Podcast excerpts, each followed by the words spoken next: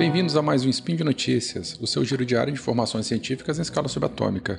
Olá pessoas, eu sou o Werther e no Spin de hoje, sábado 5 Coronian, a pesca industrial já chega a mais da metade de todos os oceanos do planeta e espécie mutante que clona a si própria e se espalha pelo mundo. Speed Notícias.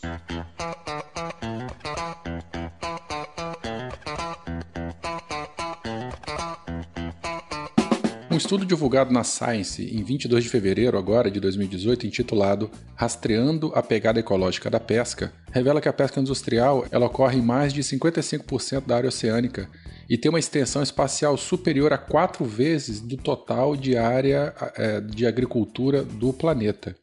A gente sabe que à medida que a população humana cresceu nas últimas décadas, a nossa dependência de proteína fornecida pelos oceanos aumentou rapidamente. Nesse estudo, então, os autores coletaram dados é, de posicionamento de embarcações através do AIS, Automatic Identification System. É um sistema de localização via satélite e transmissão de dados via rádio e via satélite que informa em tempo real é, informações sobre a embarcação, qual é, de onde vem, para onde vai, distância percorrida, velocidade e assim por diante. Para isso, então, os autores coletaram dados de 22 bilhões de posições AIS entre 2012 e 2016. Com esses dados, eles alimentaram duas redes neurais para a análise desse, dessa situação. Uma delas foi para identificar as características das embarcações. Ao todo, então, foram mostrados 45.441 embarcações. A outra rede foi para identificar a posição de cada uma. Esses dados de AIS, ah, eles são vinculados a um número de identificação de cada embarcação registrada na IMO, International Maritime Organization. Então, através desse RG ou CPF da embarcação, por assim dizer, dá para saber direitinho a ficha técnica dela. Se é um navio de carga, navio de passageiro, um petroleiro, um navio de pesca, o tamanho desse navio, o tipo de pesca que ele faz. Então são dados muito complexos eh, e que precisam de muito poder de processamento. Afinal, foram 45 mil embarcações né, em 22 bilhões de posições entre o período estudado. Foram padronizados então seis tipos de embarcações de pesca né, e seis tipos de embarcações não pesqueiras. E aí os autores focaram apenas nos dados das embarcações pesqueiras.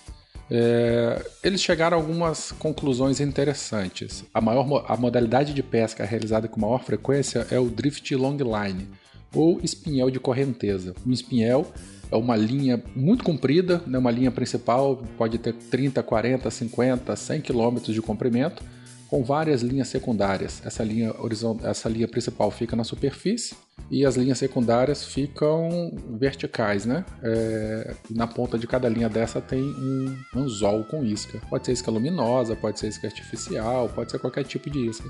E esse espinhel ele fica à deriva, então ele vai viajando junto com a embarcação. E ao longo do caminho ele vai né, capturando a maior quantidade possível de organismos tanto pesca intencional quanto pesca não intencional. Né? Outras espécies que não são alvo acabam se enroscando nessa linha também. Bom, a China, Indonésia e Estados Unidos apresentaram a maior quantidade de embarcações pesqueiras durante esse período e embarcações presentes em todos os oceanos, não apenas na costa dos seus países ou dos seus locais de origem. Os autores ainda comentam que os dados eles podem estar subestimados, porque nem todas as embarcações pesqueiras possuem esse sistema IS apesar de ser obrigatório é, em alguns casos, através de convenções internacionais. Então, tudo que está falado aqui pode ser ainda pior, porque ainda podem existir embarcações que não são rastreáveis, daí não dá para coletar os dados delas. Bom, os hotspots globais de pesca, né, ou de esforço de pesca, foram encontrados principalmente na Europa e no noroeste do Pacífico, ao longo ao largo da China, Japão e Rússia e além de em regiões de ressurgência. São áreas, alguns pontos específicos na, na costa de alguns países em que águas ricas e frias do fundo da bacia oceânica vêm à superfície, trazendo nutrientes. Isso incrementa a cadeia alimentar, aumenta a produtividade primária e aumenta então a biomassa pesqueira que é capturada. As áreas com uma menor quantidade de esforço de pesca foram é, principalmente no Oceano Antártico, né, no sul da América do Sul, partes do Nordeste do Pacífico e na região Centro-Atlântica. E além de das zonas econômicas exclusivas, né, as ZES de algumas ilhas Bom, além desses dados dramáticos aí de, de, extensão da atividade pesqueira, esse artigo ele traz uma série de outras informações técnicas, né, como por exemplo o custo energético da pesca, além de variações sazonais e temporais nessa atividade. Quem tiver mais curiosidade, só dá uma olhadinha no link aqui que está disponível ah, no final dessa postagem. Bom, e em 8 de fevereiro de 2018 foi publicado na BBC Brasil a matéria intitulada O Lagostim de Mármore, espécie mutante que clona a si própria e se espalha pelo mundo. Olha que coisa bonita. Essa reportagem da BBC faz referência a um artigo publicado na Nature Ecology and Evolution, também de fevereiro de 2018. Bom, depois de sequenciar o DNA de uma espécie chamada Procambarus virginalis, popularmente conhecido como lagostim mármore ou lagostim de mármore, uma equipe de pesquisadores de vários países concluiu que todos os indivíduos existentes hoje são precedentes de uma única fêmea criada em cativeiro. Então nós estamos falando aí de um invasor ideal, né? porque ele se adapta muito bem ao novo ambiente e se reproduz através de partenogênese, sem a necessidade de um macho para a continuação da espécie. Os autores relatam que essa fêmea passou por uma mutação e começou a se reproduzir de forma sexuada, clonando a si própria. Esses clones, então, todos do gênero feminino, estão há aproximadamente 30 anos produzindo filhas de si próprias e se estabelecendo pelo mundo. Isso foi descoberto por Frank Lico, que é um biólogo molecular do Centro Alemão de Investigação em Câncer e um dos coautores desse trabalho. Ele chamou o fenômeno é, de invasão dos clones. Né? Qualquer referência a algum filme de ficção científica, é, bom, vocês já sabem do que, que eu estou falando. E não é para menos, né? Hoje em dia, o lagostim de mármore é considerado uma espécie super invasora, presente em várias zonas da Europa, África, Ásia e ameaçando ecossistemas presentes nesses locais. Vale muito a pena o ouvinte voltar aí alguns episódios do SciCast e, dar, e participar ou ouvir ao nosso episódio sobre bioinvasões, em que a gente fala bastante sobre esse assunto. A primeira vez que o Lico ele encontrou um exemplar desse foi em 2015, quando um criador mostrou alguns animais que tinha comprado numa feira de aquarismo na Alemanha. Nessa época, a espécie era chamada de lagostim do Texas. E ele tem uma característica que ele se propaga muito rapidamente em aquário.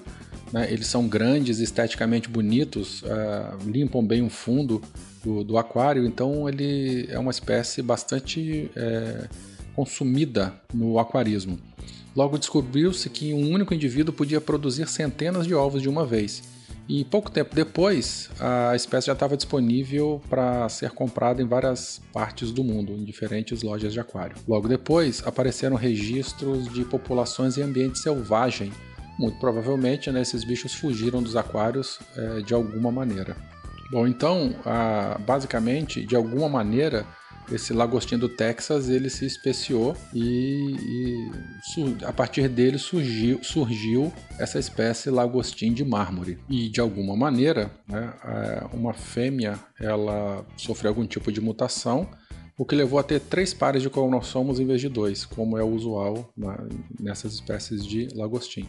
Em vez de apresentar malformações que a impedissem de sobreviver, essa fêmea desenvolveu a capacidade de produzir ovos que se converteram em embriões e depois é, em lagostins fêmeas com os mesmos três pares de embriões.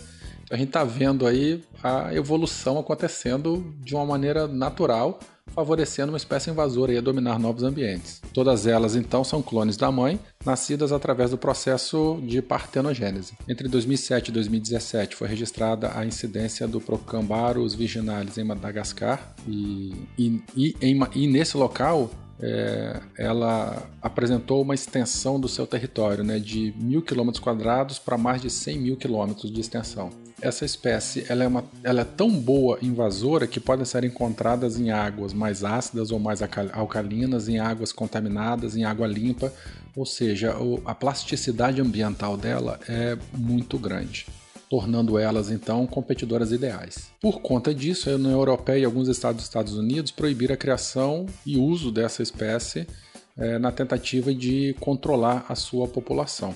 Bom, gostaram ou não gostaram? Dúvidas, críticas ou sugestões? Entre em contato com a gente no contato.sicast.com.br.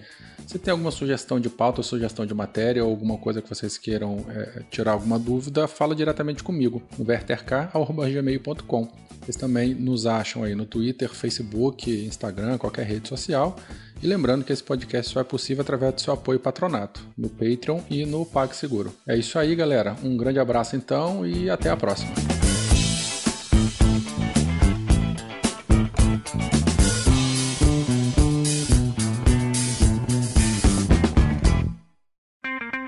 Edição por Felipe Reis.